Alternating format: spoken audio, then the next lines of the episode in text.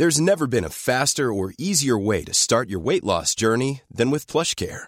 PlushCare accepts most insurance plans and gives you online access to board-certified physicians who can prescribe FDA-approved weight loss medications like Wigovi and Zepbound for those who qualify. Take charge of your health and speak with a board-certified physician about a weight loss plan that's right for you.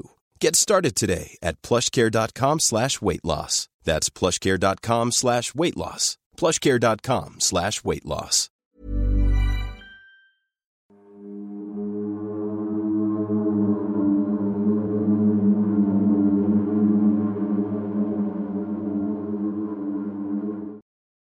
Muy buenas noches, estimados antisuscriptores. Les saluda su amigo y anfitrión, el Dr. Miguel Padilla, y este es un nuevo episodio del Anti-Podcast. ¿Cómo estás, amigo? Muy bien, contento de estar contigo y con todos los antisuscriptores. ¿Están listos para resolver un nuevo misterio? Seguramente que sí, pero antes quisiera hacer un agradecimiento muy especial porque este episodio del Anti-Podcast está siendo patrocinado por Amazon Music. Si a ti te gustan los podcasts de terror, de misterio, de crimen, es una excelentísima opción, no importa si estás en la escuela, en la oficina o incluso en el tráfico. Si te gusta una buena historia de terror sin comerciales, sin interrupciones, Amazon Music es lo mejor que puedes tener porque además tienen el contenido exclusivo antes que en cualquier otro lugar. Lo único que tienes que hacer es descargar la aplicación que es totalmente gratuita. Y ojo, que si tú ya eres miembro Prime, Amazon Music no tiene ningún costo adicional. Les vamos a dejar en el primer link de este video el link para que puedan descargar la aplicación. Muchísimas gracias Amazon Music. Y hablando de agradecimientos, Miguel, quiero empezar a invocar a los suscriptores de esta semana. Quiero empezar con Solfurra5219, quien es miembro fantasma. Tengo a Caro Lupa 312, quien también es miembro fantasma a Samantha Moncayo 4135, quien es miembro Calabaza, y dice, me encanta su contenido, no me arrepiento de ser miembro, me encanta el programa, siempre hacen que pase un buen rato. Ay, qué buena onda. Yo quisiera invocar a Andrew7183, que es miembro fantasma, a Wilbert Alberto Dios Cordov, 76, que es miembro fantasma, y dice, hola, muy, bueno, muy buenos sus videos, la manera de narrarlos me tienen atento. El día de hoy me hice miembro del canal, estamos organizando una fiesta de Halloween y la idea es poner sus historias como plato fuerte de la fiesta, ¿eh? ¿Qué tal? Me gustaría que hablaran algún día de los duendes, de los mitos que se le colocaban en una mesita con barajas, espejos porque según son vanidosos. ¿Qué tan cierto es que se puedan enamorar de una persona, etcétera? Ah, ok, qué interesante. También tenemos a Diana Hortacerón, 6453, que es miembro caldero, y dice, amo con locura sus videos. Muchísimas gracias por hacer posible el Antipodcast. Esta historia que les traigo hoy es una investigación que hice en paralelo con una amiga mía, una colega mía que se llama Marie, ella es francesa, le mando un saludo, está aprendiendo español. Y es que, ¿de dónde sale esta historia? Es una historia sobre una bruja del siglo XVI, siglo XVII. Es una historia fascinante que sigue sin resolverse. Yo después de estudiar medicina hago un posgrado que es una maestría en neurociencias e investigación de imagen neurológica. ¿Qué es esto? Es prácticamente entender y estudiar cómo funciona el cerebro, cómo funciona la mente, cómo funcionan los procesos cognitivos de los seres humanos y cómo los podemos incluso estudiar en estudios de imagen, como una tomografía axial computarizada, una resonancia magnética, etc. Cómo se activan ciertas partes del cerebro en función de ciertas condiciones. Es muy interesante la verdad. A mí, como pueden apreciar, pues me encanta este tema, ¿no? El punto es que esta universidad es española, es internacional y admite estudiantes de todo el mundo. Ahí es donde yo conozco a Marie. Y ella vio el programa, el antipodcast, y me dice, oye Miguel, ¿tú ya has hablado o ya han hablado en el programa de la bruja de Bourguignon? Le digo, no, no, no me suena, la verdad. Hemos hablado de otras historias que podrían sonar similares, como la bruja de Blair, como la bruja de Bell, que también por ahí tenemos el episodio pero este caso no me suena. Y me dice, es que en los 2000 este caso de esta supuesta bruja dio el hitazo. Allá por 2007, 2008 fue cuando salió muchísimo en Francia. Y es una investigación que ella y yo hacemos en, en los últimos dos, tres meses, desde hace tiempo, porque bueno, yo estoy aquí en México y es un poquito complejo llevar como la pista, pero hay muchos documentos y sobre todo una tesis que da mucha luz sobre este caso. Entonces, de eso va la historia y de ahí sale. No sé si ustedes la habrán escuchado, yo creo que no, al menos yo nunca la escuché, no fue tan conocida aquí en México, pero bueno, ahí les va. Antes de comenzar también, les invito a que traigan papel y lápiz en casa y tomen anotaciones, porque este caso, además de ser un relato muy interesante, es un caso sin resolver, que ustedes en casa podrían, si están atentas, si están atentos, tomar nota y quizá tener una teoría mucho mejor que la que nosotros podríamos ofrecerles al final de este episodio. De hecho, veo que Sergio ya sacó su libretita. Yo venía preparado. Ya estás listo para comenzar. Bueno, esta historia comienza en 2004, cuando un estudiante de la Universidad de Berkeley, esto es real en Estados Unidos, es una universidad que está en California, eh, está estudiando un grado en historia. Aquí en la universidad, el nombre de este estudiante es Alexander Peterson. Peterson ya estaba por terminar su grado académico y le piden que realice una investigación para publicar.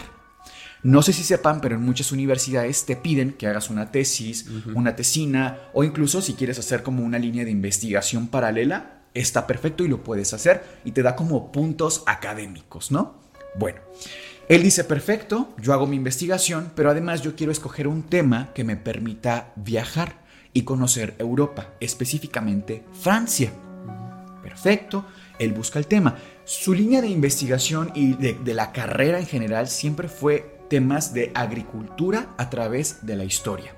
Agricultura a través del tiempo y de diferentes partes del mundo. Por ejemplo, cómo cultivaban los antiguos egipcios, cómo tenían sistemas agropecuarios en la Edad Media, etc. Esa era su línea de investigación. Entonces, él decide el siguiente tema, que aquí traigo yo todas mis notas, como pueden apreciar, es, es extenso este caso. La tesis que se llega a publicar se llama Historia de la Agricultura en Europa de los siglos XVI y XVII, la occidentalización de la agricultura. Un tema realmente poco fascinante, no es que uno diga, wow, me desperté mm. con ganas de saber sistemas agropecuarios en el siglo XVI, ¿no? Pero él decía, escojo un tema que me permita llevarlo poco a poco, pero al mismo tiempo conocer Francia, irme paseando en plan turista, llevármela muy calmado. Perfecto. Sin embargo, el primer reto al que se iba a enfrentar y que ya estaba él preparado es que tenía que buscar, les repito, siglo XVI, siglo XVII. Iba a buscar documentos sumamente viejos. Incluso para muestra un botón, yo les traigo acá un libro que espero que podamos hacer una toma cercana y me tengo que poner incluso guantes. Perdón si hace mucho ruido al micrófono. Pero bueno, este libro que acá les presento es un libro del 1870 y tantos. Es un libro que miren ustedes, es de mi colección personal. Y tiene que estar, vean ustedes las condiciones en las que está. Es un libro que está resguardado en condiciones de temperatura, de humedad, que no le dé el sol, etcétera. Les vamos a poner acá imágenes más a detalle para que puedan ver el interior, pero te lo quiero mostrar. Las condiciones en las que está, a pesar de estar relativamente bien resguardado. Si te fijas ya es, o sea, hay que tratarlo como con mucho cuidado. Sí, sí, sí. Este es un libro que cabe mencionar también, es de medicina. Y mira, te voy a mostrar para que vean ustedes también el, el año, que por seguridad, por ejemplo, uso guantes para no transferir la, la humedad de mis manos. Fíjate bien, París, 17 de diciembre 1876. Eso quiere decir, haciendo una simple resta, 2023 menos 1876, son 147 años que tiene este libro. Y ven qué condiciones está, 147 años. Si ustedes se ponen a pensar en que un libro que estemos buscando no sea de 147 años, sino de 400 años, en quién sabe qué condiciones, ese era un gran reto, pero era el único al que se iba a enfrentar Peterson. Peterson llega a Francia, ya se asienta, se pone cómodo, encuentra dónde quedarse para dormir, para descansar, e inicia su investigación. Él inicia en la zona más norte de Francia. La zona como eh, Château de Pont-de-Lucan, como eh, la Moissonnière, Preuilly, como Saint-Pierre-la-Vieille, etc. Toda esta zona que está más en el norte de Francia y va descendiendo. Empieza en lo que son bibliotecas antiguas, hemerotecas, cualquier lugar con algún registro histórico antiguo, incluso en oficinas de gobierno. Claro que no en todas le daban oportunidad, porque no es como que tú y yo lleguemos a X país, a ver, con permiso, voy a investigar aquí en su oficina de gobierno. Pues obviamente no. Es un proceso y de hacer amistades, hacer conexiones, etcétera, ¿no? Bueno. Él inicia, como les digo, en la zona norte con la intención de ir descendiendo por todo Francia. ¿Qué estrategia utilizó él? Ejemplo, llega al pueblo A. En el pueblo A él investiga qué producía el pueblo A. Naranjas, vamos a poner. ¿A quién las mandaba? Al pueblo B. Ok, entonces del pueblo A me voy al pueblo B. Ahí él se documentaba, en efecto, se recibían naranjas del pueblo A. ¿Y aquí qué se producía en el pueblo B? Higos, mantequilla y la mandaban al pueblo C. Bueno, en el pueblo B me voy ahora al pueblo C. Trazó una ruta comercial en función de que encontraba en los documentos que se producía en cada pueblo. Una estrategia muy interesante y muy, pues, lógica para una investigación, ¿no? Es así que mientras más él va descendiendo hacia el sur, se va topando con este nombre que sale en documentos con mayor frecuencia mientras más va descendiendo. El nombre de Bourguignon, el nombre de este pueblo. Ya la gente, o perdón, los documentos que él encontraba eran constantemente mencionado este pueblo y yo en los últimos documentos a los que él tiene acceso antes de llegar propiamente al pueblo de Bourguignon se referían a él como el pueblo de la manzana roja el pueblo de la manzana maldita. Es ahí cuando empieza a tener una connotación pues más interesante que simplemente ir trazando una ruta comercial. Ya para este punto, él ubica que al menos en aquella época y todavía se mantiene que Bourguignon tuviera ciertas características climatológicas que favorecieran que se diera muchísimo la manzana roja, una manzana sumamente jugosa. El clima de Bourguignon es sumamente boscoso, son bosques espesos pesos, son kilómetros y kilómetros y kilómetros de bosque. Insisto, un bosque denso, muchísimos árboles. Y claro, las condiciones que les digo eran muy favorecedoras para la manzana sin que los pobladores tuvieran que hacer algo para cosechar la manzana, no como ahora que tenemos tanta ingeniería genética, etc. En la época no había nada de eso, ¿no? Antes de llegar a Bourguignon, él esperaba encontrar pues grandes eh, rasgos, grandes em, pistas de lo que fue en su época. Insisto, él estaba en 2004. 2004. ¿ah? Esto que les comento fue en el siglo XVII, siglo XVI, siglo XVII. Él esperaba encontrar que, por ejemplo, para que se den una idea, cuando Atenas, en su época de oro, estaba floreciendo tanto gracias a los persas, se abrió sumamente, tanto así que tuvo que abrirse para recibir extranjeros en Atenas, o sea, ni siquiera Atenas esperaba el éxito que tuvo. Otro ejemplo, Salem. Si ustedes hoy van a Salem, se encuentran que si el hotel temático de brujas, se encuentran que la tienda de souvenirs, que si tours turísticos asociados a brujería y todo lo que pasó en Salem en aquellos días hoy sigue vigente a través de este recordatorio histórico de negocios, etc. Algo así se esperaba eh, Peterson cuando llega a Bourguignon y lo que se encuentra es un auténtico pueblo fantasma. Y ustedes se preguntarán, ¿cómo que un pueblo fantasma? Pues no vivían más que unas 12 personas en este lugar. Un lugar prácticamente en ruinas que quedó atrapado en el tiempo desde esta época. Es interesantísimo el caso porque pocos lugares además en Europa se pueden encontrar con este tipo de pues sí, atrapamiento en el tiempo, se quedan encapsulados porque nunca nadie hizo algún cambio. Y bueno, relativamente difícil porque ustedes van a Europa, se van a topar con que se preservan muchos castillos, preservan muy entre comillas, porque pueden estar en ruinas, pero siguen ahí los fuertes, siguen ahí los cimientos de muchísimos castillos en Escocia, por ejemplo, esto es muy común. Entonces, no sorprende tanto, pero es profundamente interesante.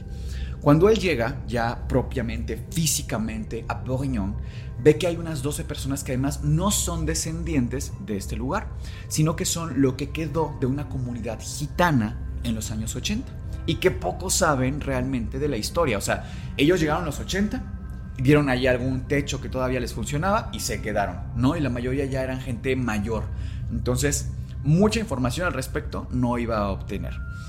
Ya para este momento, eh, Peterson, con documentos de pueblos aledaños a Bourguignon, donde se referían como el pueblo de la manzana maldita, el pueblo de la manzana roja, llegó a una conclusión que es que algo pasó en Bourguignon en sus últimos años de esplendor, que lo llevó en cuestión casi de meses del esplendor de ser un pueblo prolífico, con una población bien cimentada porque producían toneladas y toneladas de manzana roja.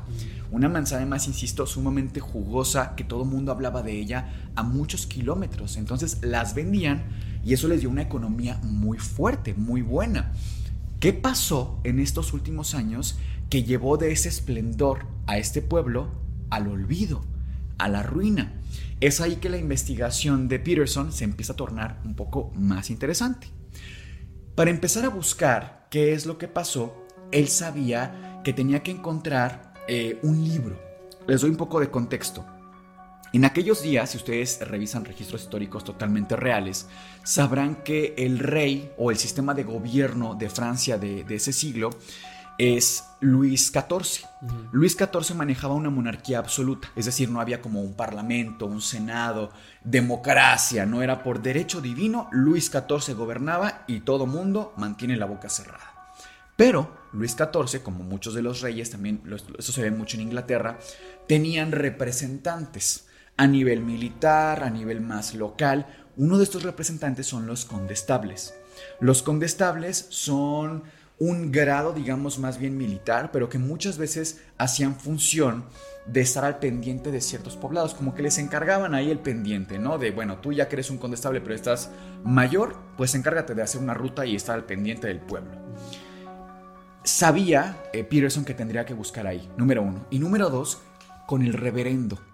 El reverendo, no sé si le suena, pero en muchas películas muy, muy antiguas se hablaba de no del padre, no del sacerdote, sino de el reverendo. El reverendo es, una, es un título eclesiástico de sumo respeto. De hecho, viene del vocablo reverendus en latín y también del, del, um, del verbo que está en pretérito revereri, que quiere decir respetar, honrar, acatar. Es una figura eclesiástica que tú no podías llevarle la contraria, ¿no? No, yo no estoy con usted de acuerdo, reverendo, me disculpa, pero no. O sea, el reverendo te dice algo y tú lo cumples, pero a ley. Sí. Y los reverendos tenían un libro en donde se registraba todos y cada uno de los detalles relevantes de su respectivo pueblo. Que si nació alguien, por ejemplo, nació en tal familia, este recién nacido, la partera o la, pues sí, la partera o la comadrona que atendió el parto fue fulanita de tal, etcétera. Que si alguien falleció, falleció en estas condiciones, en esta familia, incluso, y esto es muy interesante, se ponía en este libro quién atendió al, en el cementerio esa tarde al funeral. O sea, será muy detallado todo. Muy detallado, quién fue al funeral, eh, quién cargó el ataúd, por ejemplo. O sea, llevaban un registro muy, muy detallado de ese tipo de cosas. Y obviamente de que cosas más como compra o venta de X cosa, ¿no? Que si la carreta, que si la tierra, etc. Se llevaba este registro. Entonces, si hubiera algo que pasó, una de las pocas que además personas supieran escribir y que tuvieran un registro eh, físico a mano, obviamente, de lo que pasó, iba a ser el reverendo de la época. Y da con el nombre del reverendo, el reverendo Muro, que es un personaje sumamente relevante para fines de esta historia, el reverendo Muro. Después de, no uno, dos, tres días, no, después de meses y meses de investigar dónde diablos estaba este libro y si es que todavía existía, da con el libro del reverendo Muro.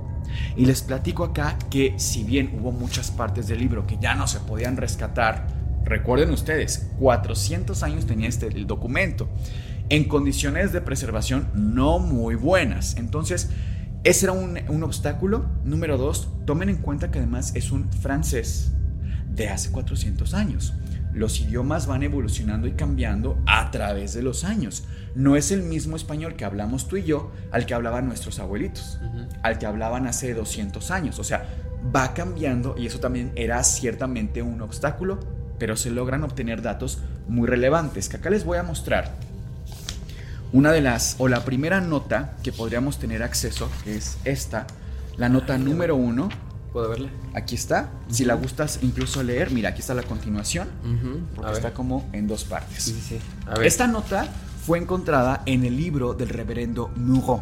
es la nota más relevante o la primera nota más relevante a la que se tiene acceso. Dice, otoño, año 1664. A punta de mediodía, el condestable Fournier ha venido a nuestra tierra. Su visita nos llena de júbilo. Nuestras plegarias al fin fueron escuchadas. Se le ha notificado tan pronto como fuese posible y dejado saber que la viuda Van, Van der... Van der Hagen. Ah, Van der Hagen, perdón, le ha llorado a su difunto esposo solo tres días después de haber enterrado a los gemelos por el mismo infortunado maleficio. La desgracia ha caído sobre nuestra comunidad, con cada vez menos hombres. Que Dios proteja la cosecha, que quede por escrito a detalle que es la quinta víctima a la que terriblemente se le han devorado los ojos, las manos y los pies. Firma el reverendo Moret. Muro. Me gustaría que, que diéramos un poco más de detalle y énfasis a esta nota. Que insisto, esta nota originalmente está en un francés antiguo, Ajá. pero lo que les ofrecemos acá es una traducción lo más cercana algo actual. Se las voy a leer otra vez yo, pero ahora tratando de ir eh, explicando un poquito más a detalle. Fíjense, otoño año 1664. Esto no sabemos ni qué día, ni qué mes, ni nada, pero es una clara referencia a que estamos en la época correcta, en el documento correcto. A punta de mediodía, el condestable Fournier ha venido a nuestra tierra. Su visita nos llena de júbilo. Nuestras plegarias al fin fueron escuchadas. O sea, en el pueblo de Bourguignon, 1664, estaban esperando esta visita, que estaban esperando que el rey mandara algún representante para estar al pendiente de algo que estaba pasando en Bourguignon. Se le ha notificado tan pronto como fuese posible y dejado saber que la viuda Van der Hagen le ha llorado a su difunto esposo solo tres días después de haber enterrado a los gemelos por el mismo infortunado maleficio. Hagamos un pequeño paréntesis aquí, en que en este momento en el que se toma la nota, prácticamente quizá el mismo día o con muy poco tiempo de diferencia por lo menos, hubo un entierro, hubo un funeral de el esposo de la viuda Van der Hagen, que para este momento lo llamaremos el señor Van der Hagen. Ok. Y fíjense, tres días después se está enterrando, pero tres días antes, dicho de otra forma, se enterraron a unos gemelos. No sabemos qué gemelos, ni si tienen algún parentesco con nadie, no sabemos eso, pero se asocia al mismo infortunado maleficio. Pensemos en que lo que se llevó al hombre Van der Hagen, esposo de la viuda Van der Hagen, y lo mismo que se llevó a estos dos gemelos, ya son tres víctimas, fue lo mismo, la misma causa. ¿Cuál? No sabemos hasta aquí. Continúo.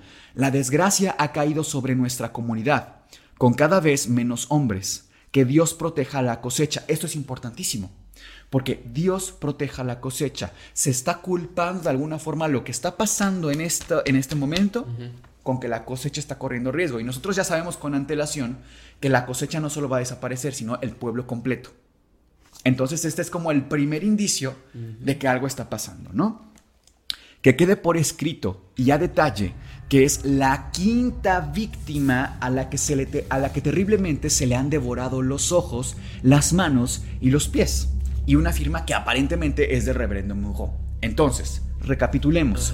Tenemos cinco víctimas, de las cuales el último que se enterró fue el, hombre Van der Hagen, el esposo Van der Hagen. Luego tenemos a los dos gemelos, ya van tres, por supuestamente la misma causa. Y tenemos otras dos víctimas que no sabemos quiénes son o en qué circunstancias. Pero a los cinco, aparentemente, aparecieron sin ojos, sin manos y sin pies.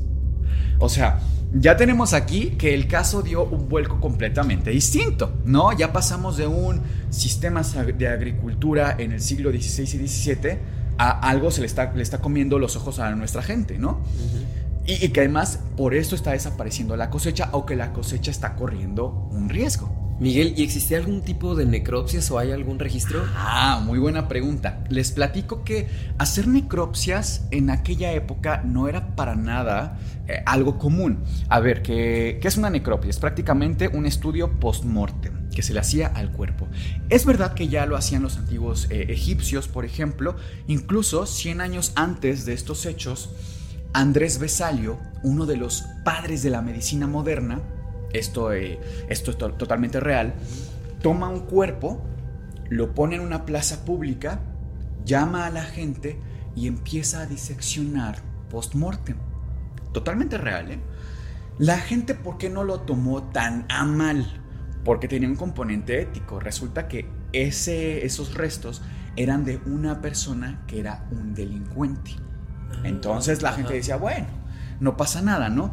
Pero además tomen en, cuenta ustedes que sí se veía como con una connotación de no estás dejando descansar al cuerpo, no puedes profanar así las almas de las personas. Entonces, y además había muy poca mm, investigación, muy pocas conclusiones, aunque se hubiera permitido, quizá no tendríamos tanta información como podríamos pensar, porque la gente prácticamente vivía a luz de vela. Y ¿no? habría, mejor dicho, no había ningún tipo de microscopios en ese entonces o algo así. Ah, buena, también otra pregunta. Los microscopios ya existían desde 1590. En 1590, Zacharias Jensen inventa lo que conocemos como el microscopio. Que tomen en cuenta también que los antiguos egipcios ya tenían las lentes bicóncavas, que era prácticamente tomar un pedazo de vidrio y tallarlo por ambos lados hasta que quedara bicóncavo y permitiera que tuvieras eh, a través de este con cierto aumento el objeto que estuvieras revisando. Ya para 1610, Galileo Galilei saca el primer microscopio compuesto. Es decir, un microscopio compuesto es cuando ya tiene eh, los lentes donde puedes, digamos, hacer un ajuste como mucho más sofisticado.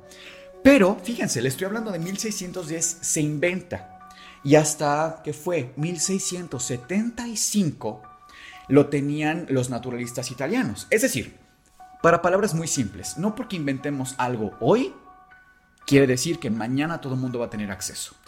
Eso no es cierto, ¿no? El microscopio, que es un muy buen ejemplo, se inventa en 1590 y hasta 1675 Marcello Malpighi, que era un médico y filósofo, ve por primera vez células vivas a través de un microscopio. O sea, ¿cuántos años no pasaron desde que se inventa hasta que se tiene un descubrimiento, digamos, contundente, ¿no? Entonces, eh, sí, sí existía el microscopio, pero no es como que estuviera en cualquier aldea, por más rica que fuera, como en el caso de, de Bourguignon. Entonces, pues por ahí nos podríamos eh, quedar un poco más tranquilos en que no había tanta tecnología. Okay. Pero no se preocupen que tengo también información y esto es también eh, revisado. Y es que tengo información sobre cada uno de los difuntos. Eso se los voy a tener que leer tal cual de las notas que hicimos Marie y yo. Ahí les va.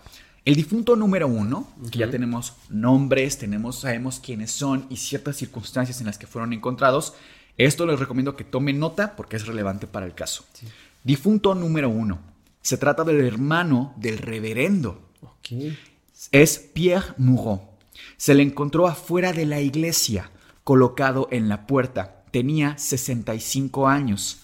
En función de eso también ya podemos deducir que era el hermano menor del reverendo Mouron, porque el reverendo tenía 77 años para este momento. Lo encontró una mujer llamada Mireille Dupont. Cuando fue encontrado, ella no notificó nada directamente, pero fueron los gritos que causó al ver el cuerpo que alertaron a quienes estaban cerca. Pierre Moureau fue encontrado sin un ojo. Es el único de los difuntos que no tiene registro de su entierro en el cementerio. ¿Sale? Ok. Eh, bueno, también otra anotación importante que hicimos Marie y yo, aquí la estoy viendo. Eh, se las voy a leer tal cual, porque la verdad no recuerdo específicamente por qué la pusimos.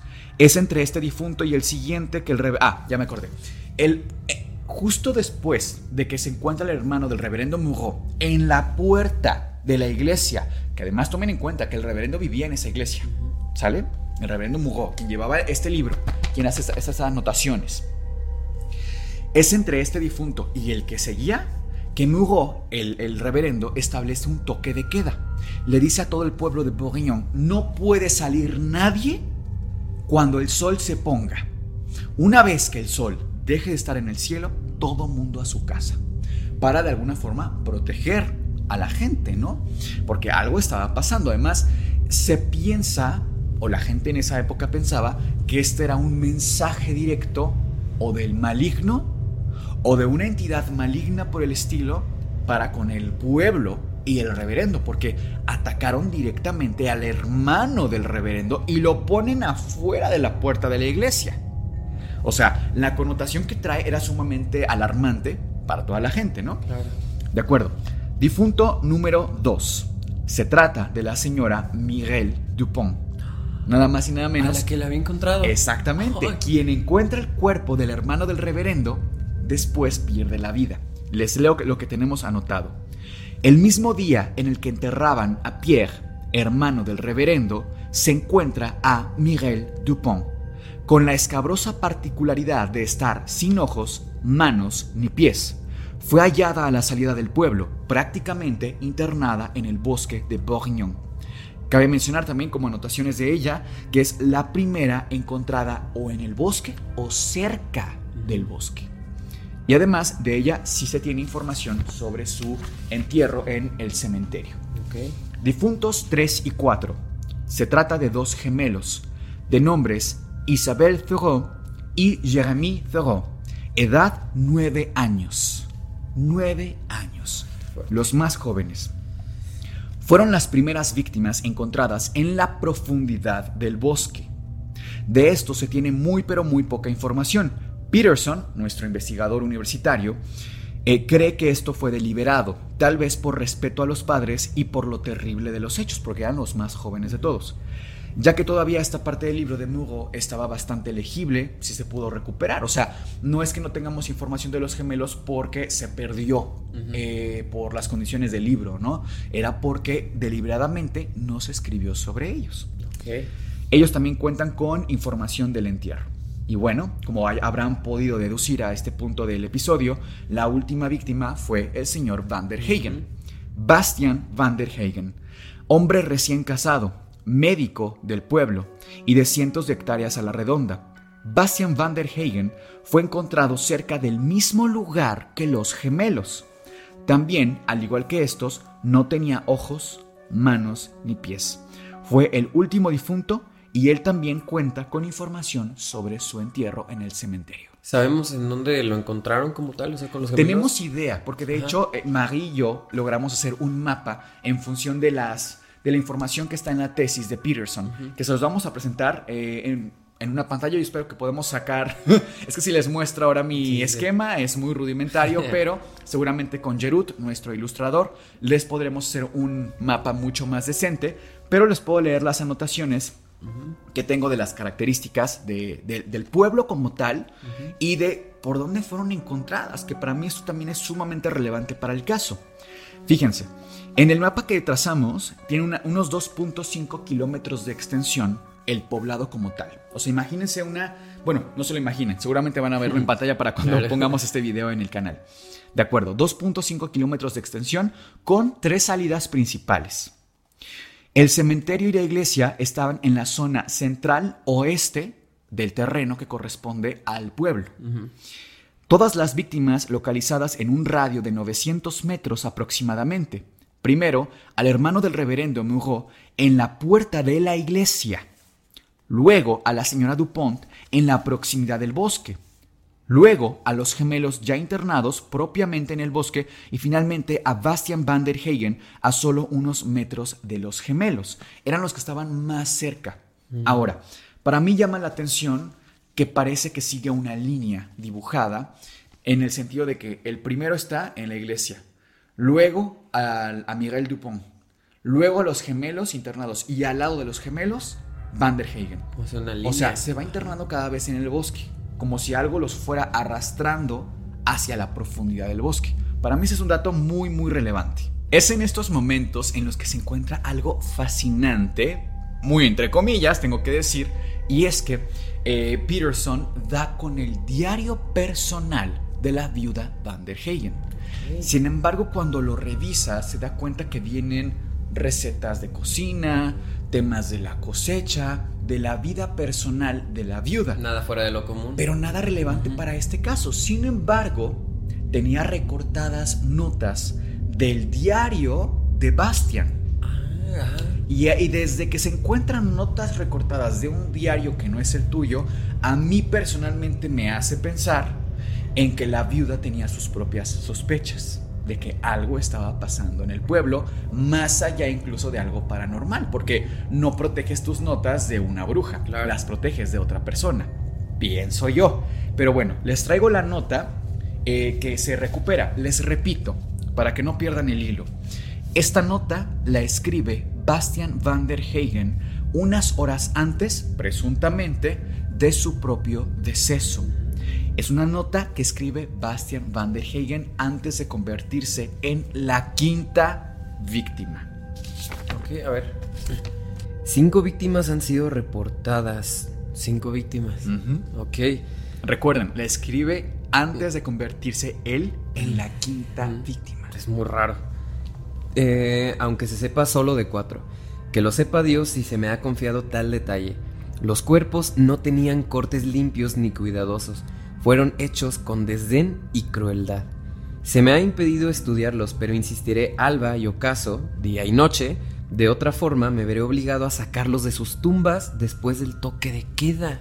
O sea, él ya estaba dispuesto a profanar los cuerpos si era necesario para saber qué diablos estaba pasando qué fuerte. Y repito, porque este dato para mí, ¿por qué, te, ¿por qué te saltó a la vista? ¿Qué podrías deducir? Pues por... De que él se refiere a, hay cinco víctimas, pero él todavía estaba con vida, estaba escribiendo esto. Pues hay dos cosas, o una, ya había una víctima escondida, o número dos, él es parte de todo esto, ¿sabes? No sé, es que está bien raro, ¿cómo puede ser la quinta víctima si él está escribiendo esto? Exacto, él estaba calculando que iba a haber una quinta víctima. Podría ser una teoría muy interesante. La vamos a ir analizando poco a poco, no se preocupen, que esto, si se fijan, cada vez como que hay más misterios, pero espérense, porque Peterson, en, ya en nuestros tiempos, en 2004, dice, tengo que ir al cementerio, algo he de encontrar ahí. Había ventajas y desventajas de ir al cementerio. La gran ventaja es que, insisto, se quedó encapsulado en el tiempo mucho de lo que existió en aquella época porque nadie nunca restauró ni metió mano. Pero el contra, de alguna forma, era eso mismo, que estaba en ruinas. Era un cementerio prácticamente en los cimientos. Se iba a encontrar poca información. Sin embargo, tengo que decirles y adelantarles que tuvo mucha más suerte. Peterson llega al cementerio y en efecto, tal como había predicho, se encuentra con algo casi en ruinas. La primera tumba, o lo que queda de una tumba, fue un mausoleo. En este mausoleo se da clarísimamente cuenta que pertenece a los gemelos, que fueron enterrados, digamos, eh, en tumbas separadas, pero con el mismo mausoleo. Sin embargo, era clarísimo que si eran dos tumbas. Entonces ahí como que no podríamos pensar, ah, bueno, se refiere a cinco víctimas porque hay un cálculo. No, eran tumbas separadas. Lo que encuentra que se escribe porque, bueno, y cabe mencionarles también, si bien es cierto que en las lápidas se hace un epitafio, que es prácticamente un texto que se pone en, las lápidas para saber un poco más de la vida como un último mensaje, ¿no? Eh, lo que se encuentra para con respecto a los gemelos es muy inquietante. Se los leo tal cual. Isabelle Thoreau y Jérémy Thoreau dorment pour toujours sans sang, que significa duermen por siempre sin alma. Como por qué le desearías a unos gemelos de nueve años que descansen eternamente sin alma. Es ahí como un gran enigma. Él sigue buscando y sigue buscando dentro de las eh, tumbas aledañas, no encuentra nada. Y en una bastante alejada, pero dentro del mismo cementerio, se da cuenta que está la de Pierre Moureau la primera víctima, el hermano del reverendo. Exactamente. Este no tenía ninguna inscripción en absoluto, salvo su nombre. Y no tenía tampoco ningún espacio como para pensar que, bueno, hubo un mensaje, pero se borró por el tiempo o incluso lo quitaron tal vez. No, nada más el nombre. Y la tercera eh, tumba que encuentra es la de Bastian van der Hagen, que tiene un mensaje aún más inquietante que el de los gemelos.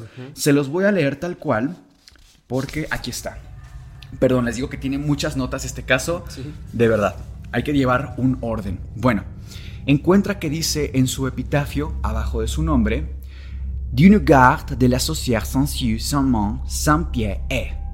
Que eso se traduce como Dios nos cuide o Dios nos guarde, Dios nos proteja de la bruja sin ojos, sin manos y sin pies, bueno, sin pies y, y queda ese E, que es un I en francés, que queda suspendido.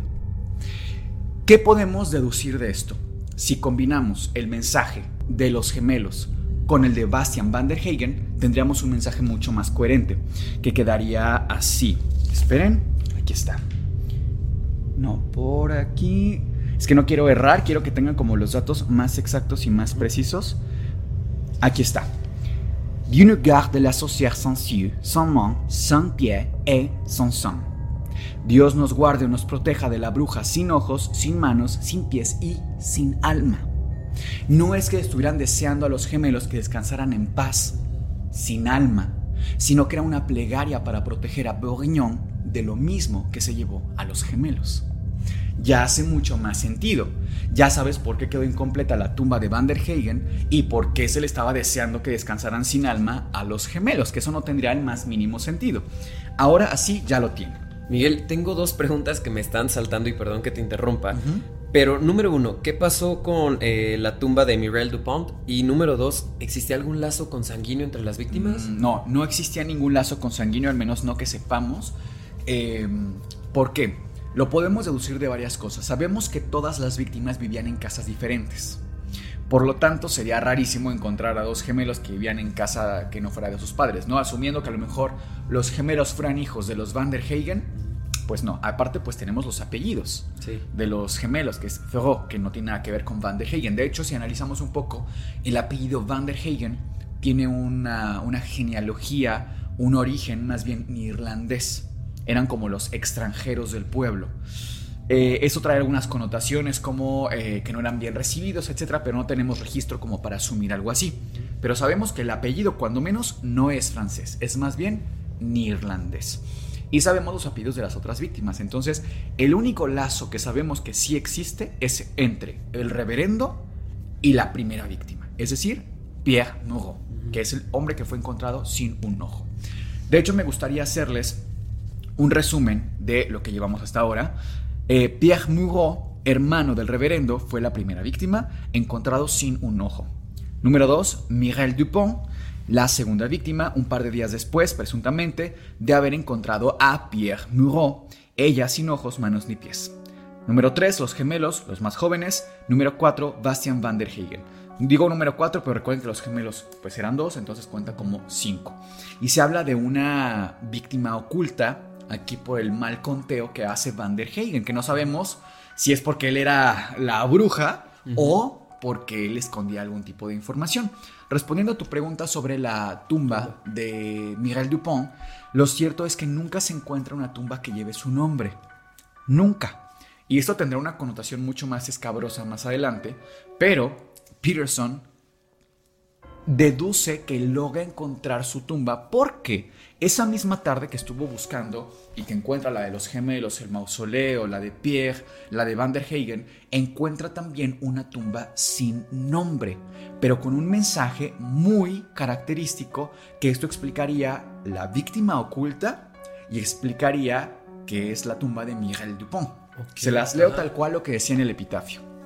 El descanso eterno para una madre en espera de su hijo esto es lo que literalmente es un mensaje muy corto, les repito, el descanso eterno para una madre en espera de su hijo. Entonces con esto prácticamente deducimos que la quinta víctima era el bebé Exacto, de el que estaba esperando Miguel Dupont. Ah, ok. Y pues bueno, para este punto ya tenemos al condestable en el pueblo.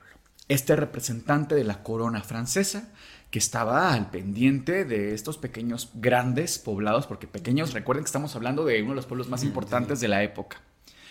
Llega, y por eso agradece tanto, ¿se acuerdan del primer fragmento que leíamos que decía el reverendo, gracias a Dios, nuestras plegarias fueron escuchadas, ya está aquí el condestable y ya le estamos informando de absolutamente todo lo que pasa.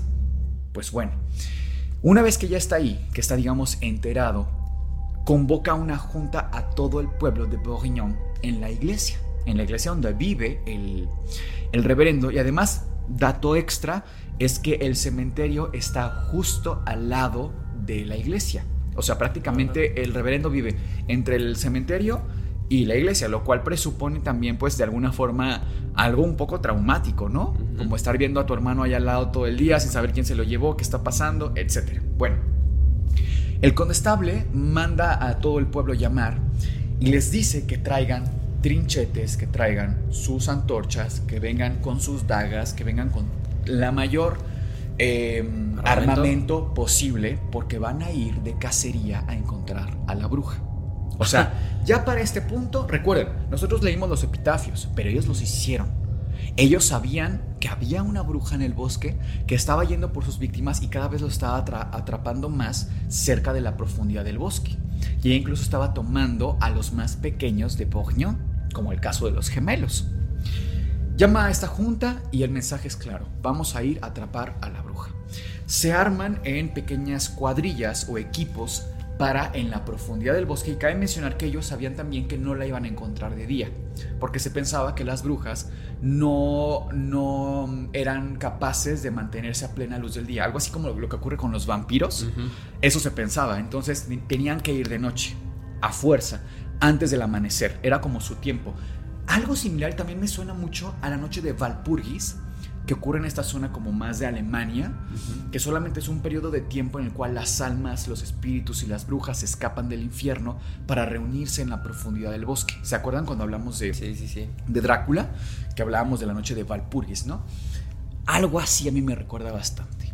Bueno, van, hacen sus, sus equipos y lo primero que tenemos es una nota de ese momento del condestable, que aquí está, esta es la nota número 3.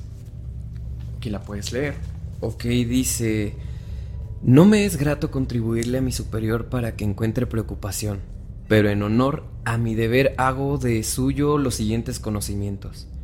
Como ya hice de suyo el saber sobre los cuerpos encontrados, hoy debo informarle que fueron seis los abatidos por este infortunio, ya que la señorita Mibel estaba encinta.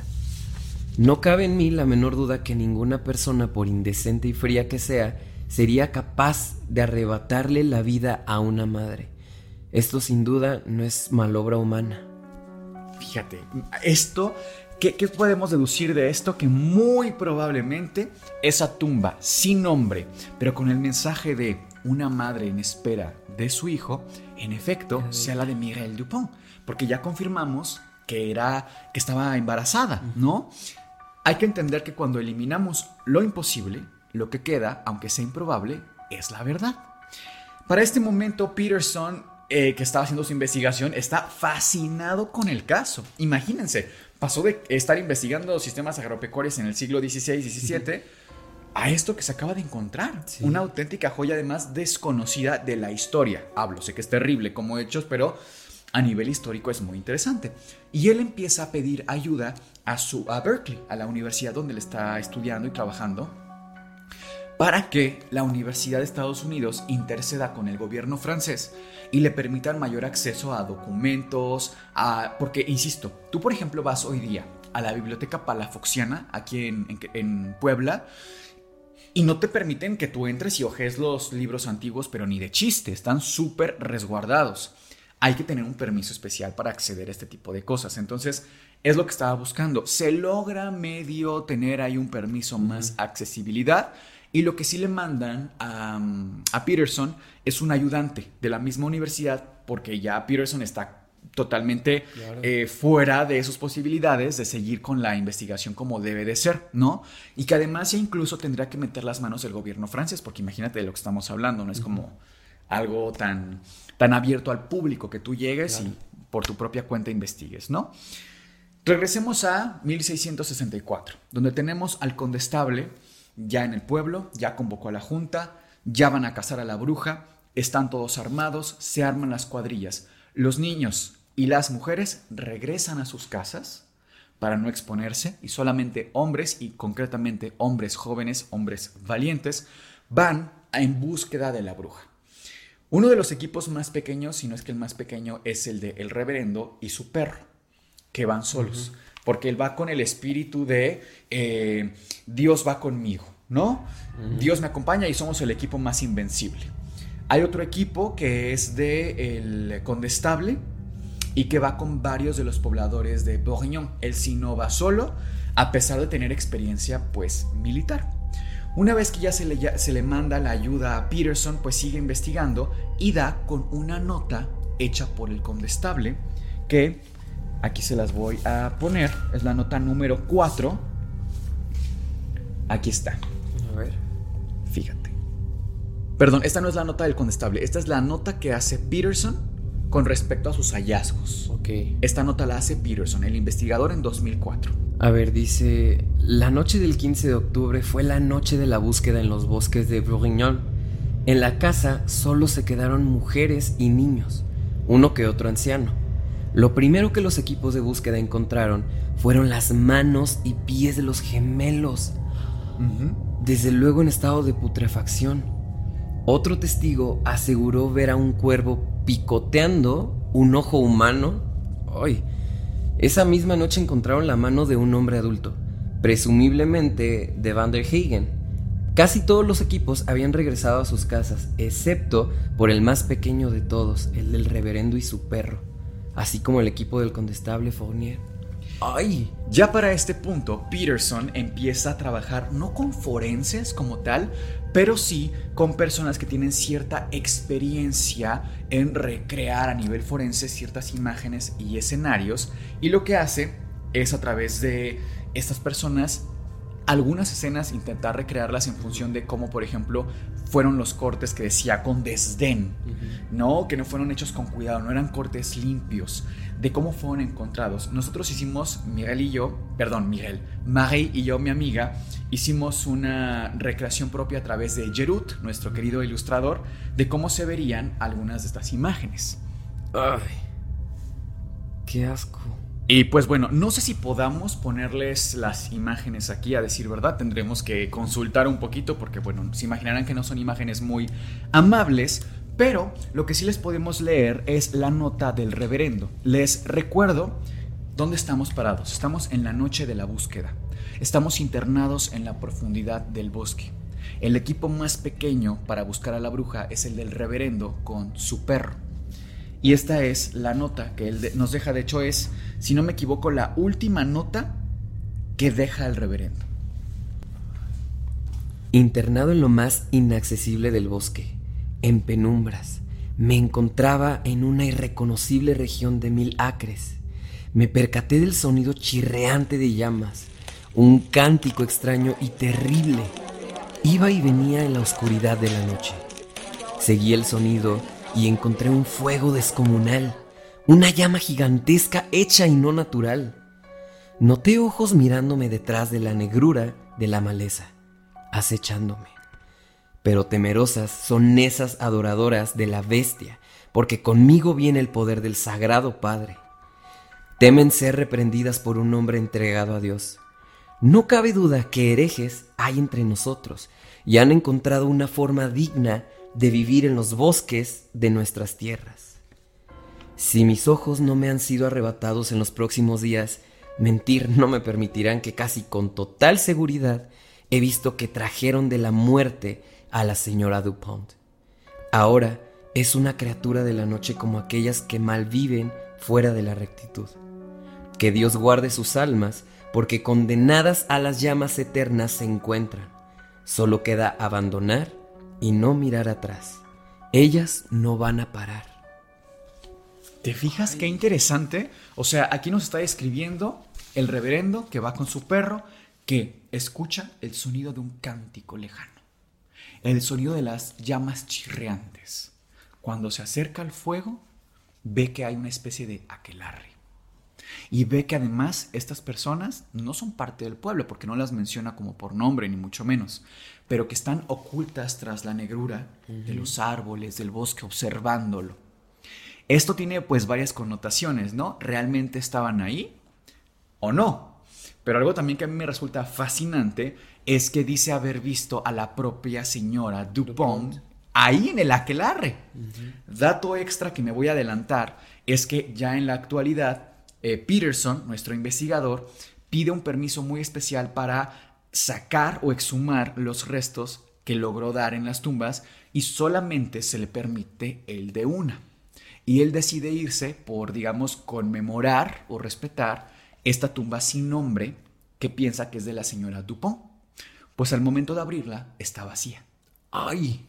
Es la única vacía. O sea, es un giro ahí que dices, bueno, tú te esperabas ver ahí los restos de Dupont Ajá. y que esto fuera totalmente desechable, mentira, ¿no? Sí. Estaba vacía. Ya no se le dio permiso para buscar en, la, en el mausoleo, ni la de Pierre, ni la de Van der Hagen, solamente en la de ella. Ahora, otro hecho interesante que pasa y que vive el condestable es que él va también su camino, él va con varios hombres, no va solo y todos supuestamente viven la misma experiencia. ¿Qué es esto? Una dilatación del tiempo. Tengo aquí su nota, que ya me parece que es la nota número 6, Seis, ujú. que es la última. No, perdón, sí, número 6, ¿cierto? Sí. De acuerdo. Es la nota número 6 y esta la escribe el condestable. Esto es lo que él vive en el bosque. A ver. Tras la noche que he vivido, no queda en mí la menor duda de que algo atormenta a Bourguignon. El pueblo está bajo el hechizo de algo que los ojos no pueden ver. Un embrujo en el que los instantes se hacen horas. Esperábamos perdidos el amanecer. Tres hombres jóvenes y un muchacho. Todos valientes como buenos franceses. Hemos pensado haber llegado al borde final del bosque. Hemos visto mal de, más de mil acres y recorrido sus rincones, por horas y horas. He calculado unas francas diez horas, agotados pero sin perder la esperanza, solo cuadrábamos la mirada hacia el cielo en búsqueda del astro sol anunciado, el fin de la noche. Pero cuando hemos logrado volver al pueblo, nos percatamos de que solo habían pasado, si acaso, dos horas. ¿Cómo es posible tal cosa? Si esto es obra inhumana, algo aquí acecha. Que Dios proteja al noble pueblo porque la maldad lo aguarda.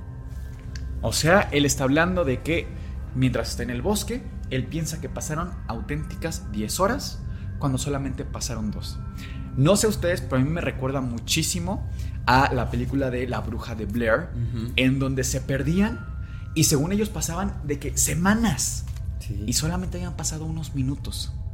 Esas dilataciones en el tiempo son una percepción muy interesante a nivel cerebral, porque de acuerdo a si está bajo ciertas sustancias, la percepción que tenemos del tiempo puede variar.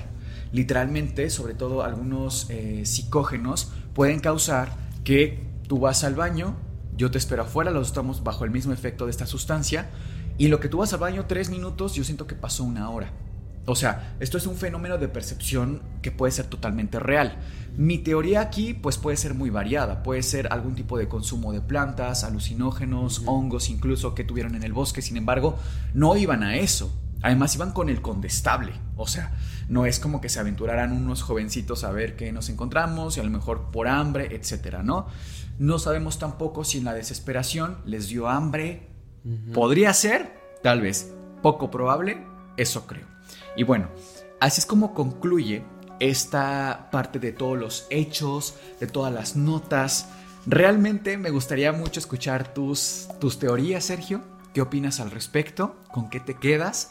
Yo después te diré las mías. Ay, es que estoy tan perdido en tantas notas que hice que voy a tratar de unirlas, pero fíjate, algo que me saltó muchísimo es que no encontraran los restos de Mireille Dupont, ¿no? Número uno. Número dos, que encontraran una aquelarre, o sea, el reverendo antes de partir, digamos, encuentra esto, lo escribe y dice, ¿saben qué? Encontré una aquelarre. No se supo quién encontró como tal el cuerpo cuando fallece Mireille Dupont y eso es lo que me hace muchísimo ruido, porque eso me hace entender que quizá y esta señora pudo haber sido la causante de todo este alboroto. O sea, ella fue la culpable, ¿no? Esa es una de mis teorías. ¿Por qué? Si nadie encuentra este cuerpo, ¿cómo es posible que pues lo hayan dado como hacia la persona que estaba encargada, ¿no? O sea, como de, ¿sabes qué? Encontramos este cuerpo, ¿quién fue el que lo dijo? El único que, que ve ese cuerpo es Van der Hagen y el reverendo. Ahí tenemos una respuesta. Número dos. Algo que me hizo también muchísimo ruido es que Van der Hagen mencionara esta parte de los cinco cuerpos previos, o sea, de encontraron cinco cuerpos, ¿no? Se encontraron cinco Sí. cuerpos cuando todavía no se sabía que Dupont estaba embarazada. Claro, ok. Entonces, es como lo está previniendo o ya se supo o, o qué onda, ¿no? Número tres. No quiero sonar mala onda, pero hay una frase que dice, híjole, duda del extraño, va más o menos por esa Ah, situación. Pero si ellos eran extranjeros, Los Van der Hagen. los Van der Hagen me hace dudar que incluso ellos tuvieran una especie, digamos que de secta, aquelarre, vamos a llamarlo, junto con Mirel. Y ellos en realidad fueron, digamos que los cómplices de hacer todo esto que se, que se desató.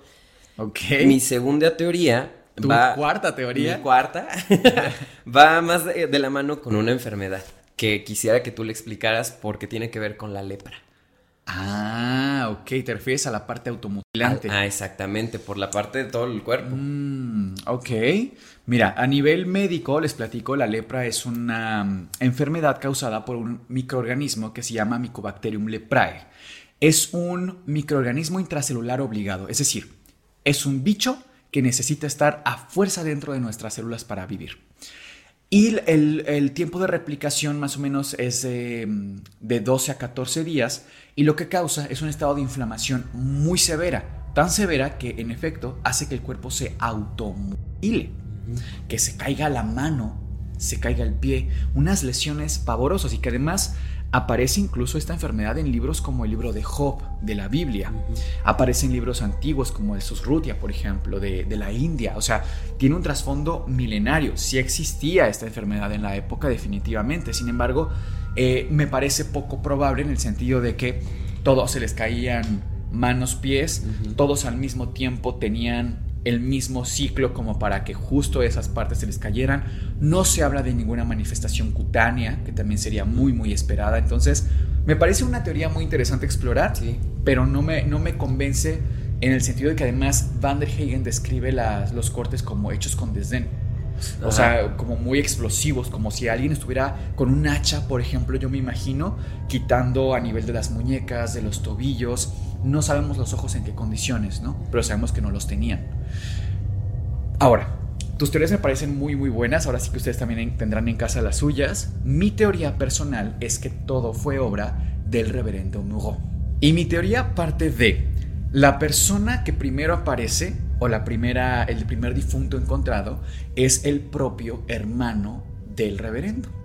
Un dato extra que me parece que no comenté y que es rele- relevante ahora para el caso es que el, el hermano Pierre Murot era el borracho del pueblo. Entonces, si tú tienes una imagen como del hombre recto, del reverendo, de la persona recta, y por otro el hermano que es un borracho, conocido como el borracho del pueblo, tienes ahí un contraste muy muy fuerte. Es el primero en encontrarse, además, justo afuera de la iglesia, pero que al mismo tiempo es la casa del reverendo. O sea, para mí es como pensar luego en lo más evidente. Ahora, otro dato que para mí es notorio es que solamente se le encontró sin un ojo. A todos los demás se les encontró sin ambos ojos, sin ambas manos y sin ambos pies. Entonces, eso me hace pensar que fue un acto inmediato. Quizá sí tenía el ojo, pero fue, por ejemplo, con una daga, un cubierto, un- una cuchilla directamente en el ojo que lo atacó el reverendo Como por meramente un enojo, un pleito o algo exacto, así. exacto. Un enojo, lo saca y no le da tiempo y lo pone afuera de su puerta esperando a que el primer feligrés lo encuentre. Quien tuviera la mala suerte, pues iba a llamar a todos. En este caso fue la señora Dupont. Yo pienso que la señora Dupont era un poco, no sé, me la imagino como esta persona del pueblo como muy entrometida. Y me la imagino también como haciendo demasiadas preguntas. Entonces tal vez al ser la primera y única testigo o algo que no sabía, no sabía el reverendo que tanto sabía Dupont, se deshace de ella. Y a partir de esto es que empieza a quitar ojos, manos y pies. Porque él dice, tiene que tener una línea de pensamiento. Y las va arrastrando solamente... Ah, bueno, y recuerden además que entre Dupont y Pierre, el propio reverendo pone el toque de queda. Nadie puede salir después de que el sol se ponga. ¿Para qué? Para que él tuviera tiempo de sacar a Dupont y ponerla lo más cercano al bosque posible.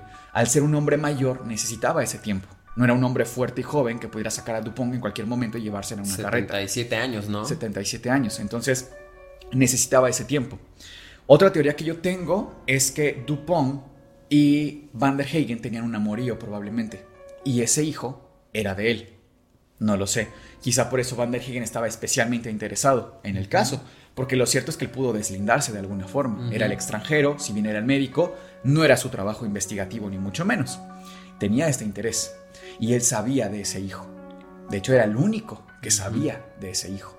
Entonces, ¿cómo por qué eh, no pensar en que ellos dos tenían algo, ¿no? Ahora, creo que los gemelos ya fue simplemente parte de la narrativa del reverendo. Eh, causa algo lo suficientemente cruel para que la gente, en lugar de hacer preguntas, abandonara el pueblo.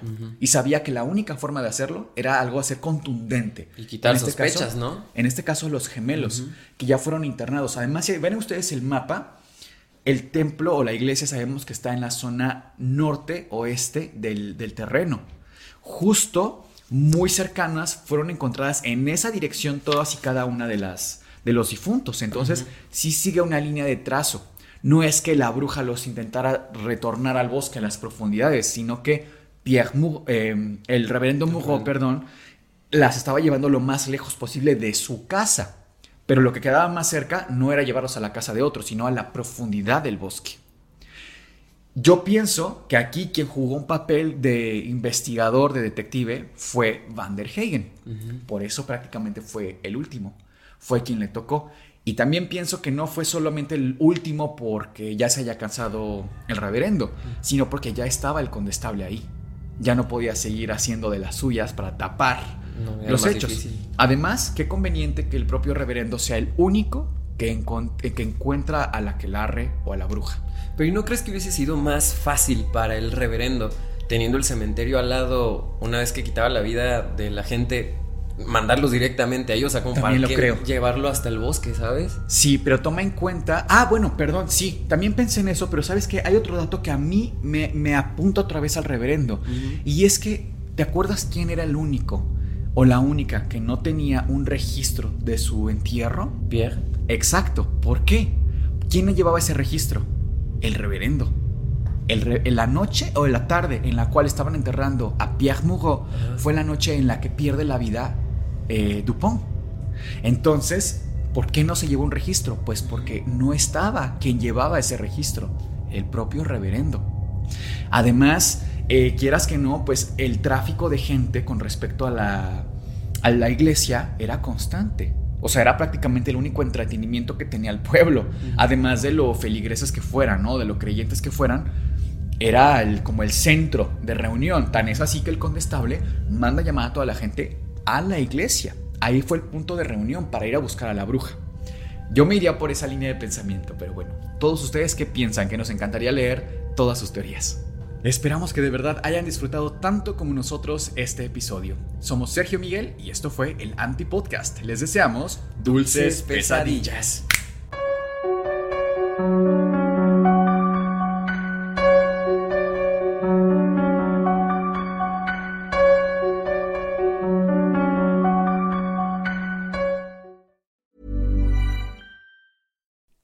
Like to look five years younger? In a clinical study, people that had volume added with Juvederm Voluma XC in the cheeks perceived themselves as looking five years younger at six months after treatment. Look younger, feel like you. Add volume for lift and contour in the cheeks with Juvederm Voluma XC. Reverse signs of aging by adding volume to smooth laugh lines with Juvederm Volure XC. For important safety information and to find a licensed specialist, visit juvederm.com. That's J U V E D E R M.com. Not for people with severe allergic reactions, allergies to lidocaine, or the proteins used in Juvederm. Common side effects include injection site redness, swelling, pain, tenderness, firmness, lumps, bumps, bruising, discoloration, or itching. There's a risk of unintentional injection into a blood vessel, which can cause vision abnormalities, blindness, stroke, temporary scabs, or scarring. Talk to a licensed specialist to find out if it's right for you.